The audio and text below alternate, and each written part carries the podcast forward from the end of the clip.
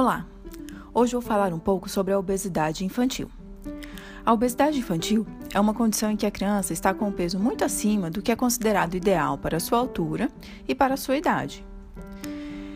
Esta obesidade pode levar a prejuízos à saúde, como desenvolvimento de diabetes, pressão alta, alteração de colesterol, dores articulares, problemas cardiovasculares precoces, além de dificuldades sociais desde a infância, podendo levar a bullying e isolamento social.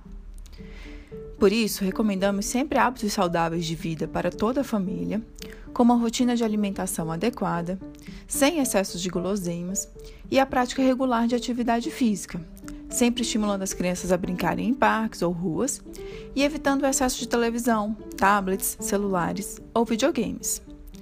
A obesidade infantil é influenciada por fatores genéticos, ambientais e doenças, sendo 10% dos casos relacionados a doenças endócrino-metabólicas.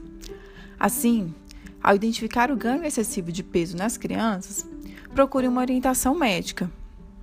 Aqui quem fala é a Ana Catarina, sou endocrinologista pediatra da Clínica Pediátrica.